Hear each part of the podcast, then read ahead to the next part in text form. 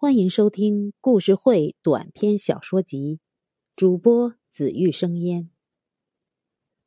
咸鱼翻身。江涛是一家服装厂的老板，年轻时辛苦打拼，积累下了不小的家业。谁知他有了钱，就只顾玩乐，厂里的生意自然是一落千丈，最后连工人的工资。都快发不出了。江涛的岳父开了一家水产店，家境殷实，本来借钱给江涛周转不成问题，可江涛这人屡劝不听，岳父看不惯他的行为，两人闹得很不愉快，基本上断了来往。这天，江涛实在筹不出工人的工资了，没办法。只好厚着脸皮来到岳父家，想借点钱来解燃眉之急。江涛见岳父正在院子里晒咸鱼，便硬着头皮说明来意。岳父听完后，鄙夷的瞅了他一眼，指着眼前的咸鱼，冷冷的问道：“你看这咸鱼还能翻身吗？”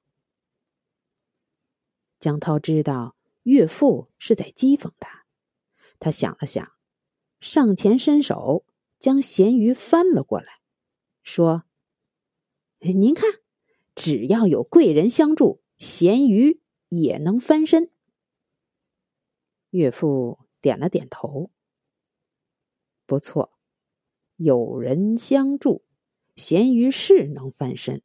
可是，说到这儿。”岳父突然停下来不说了，却让江涛把刚才翻咸鱼的手抬起来，放到鼻子底下闻闻。江涛抬起手来一闻，一股腥臭味直冲鼻孔，熏得他连忙将手拿开。岳父见状，冷冷的笑了一声，说：“哼，看到了吧，帮咸鱼翻身。”容易被刺扎到不说，还要沾得满手腥臭，这样的事儿，有哪个贵人肯干？说完，他便头也不回的进屋了。钱没借着，还被岳父羞辱了一番，江涛心里这个窝火就别提了。痛定思痛，他决定要好好经营自己的厂子，到时候。一定要让岳父看看，他眼里的这条咸鱼到底能不能翻身。回去后，江涛将自己的房产做了抵押，筹到了周转资金，然后他一门心思扑在生意上，想要东山再起。经过一段时间的努力，服装厂的生意虽然有了起色，可奈何厂里设备老旧。产品过时，库存积压严重，所以资金周转很快又出现了问题。江涛只好又厚着脸皮来到岳父家，想再开口让他老人家帮忙渡过难关。这次，江涛已经想好了办法。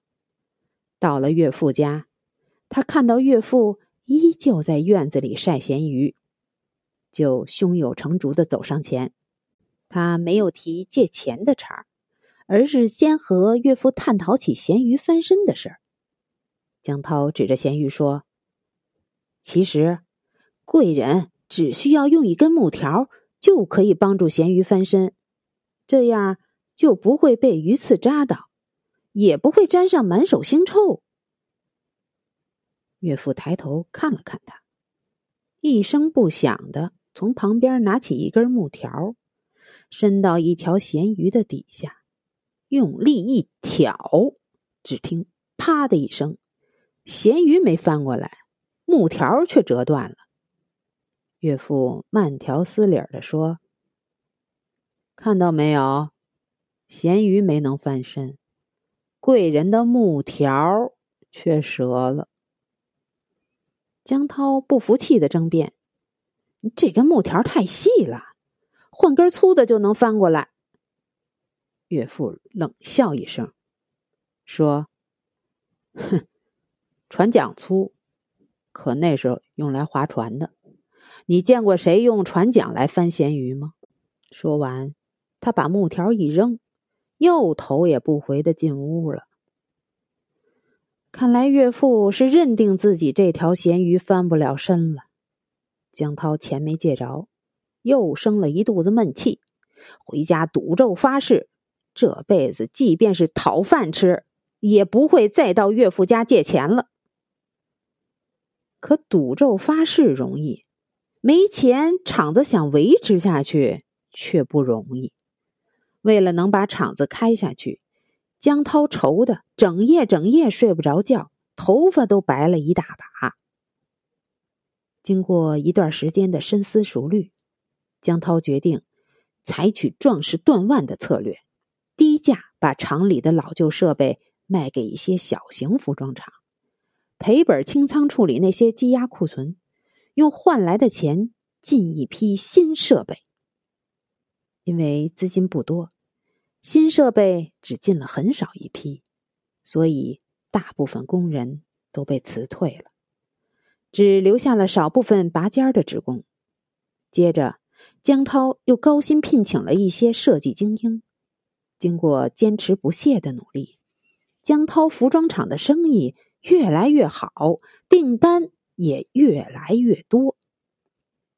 虽然生意越来越好，可因为设备少。流动资金不足，江涛的服装厂只能小打小闹接一些小单，接不到大单。最近，有一家外贸公司看中了江涛服装厂的产品，准备跟他签订合同，大批采购。接到这单生意，江涛不由得又喜又愁。喜的是，终于等来了大单子。愁的是缺少资金，没钱添置设备和原材料，根本无法完成这么大的单子。这天，江涛正在办公室里发愁，忽然接到媳妇的电话，说他岳父今天过生日，让他一起回家祝寿。提起岳父，江涛就气不打一处来，虽然心里一百个不情愿。可夫人有命，他也不敢违抗，于是就气哼哼的去了。等江涛到了岳父家一看，岳父正好又在院子里晒咸鱼。岳父见到江涛，也不多说什么，只是招招手让他过去，递给他一根像上次一样粗细的木条，示意他给咸鱼翻身。江涛不知岳父葫芦里卖的什么药，疑惑的接过木条，轻轻挑了一下，谁知那条咸鱼却很轻松的翻了身。江涛不由得呆了。这时，岳父在旁边话里有话的说：“上次那条咸鱼刚晒上，又湿又重，所以才会把帮他翻身的木条给压折了。”而这条咸鱼已经晒得差不多了，所以一挑就能翻过来。说完，岳父从身上拿出一张支票，递给江涛：“喏，拿着它进材料添设备吧。”江涛顿时愣住了，半天才回过神来，心里纳闷这是怎么回事？岳父怎么突然跟变了一个人似的？竟然会主动借钱给他。见江涛一脸困惑，岳父不由得笑起来，拿起木条，熟练的翻起了咸鱼，一边翻一边说：“这咸鱼的上面干了，下面其实还半干不湿的。这时候如果不帮他翻身，那这咸鱼就变成臭鱼啦！”哈哈。江涛一下子明白了岳父的良苦用心，原来岳父不是不想帮他，而是一直在等待帮他咸鱼翻身的最佳时机。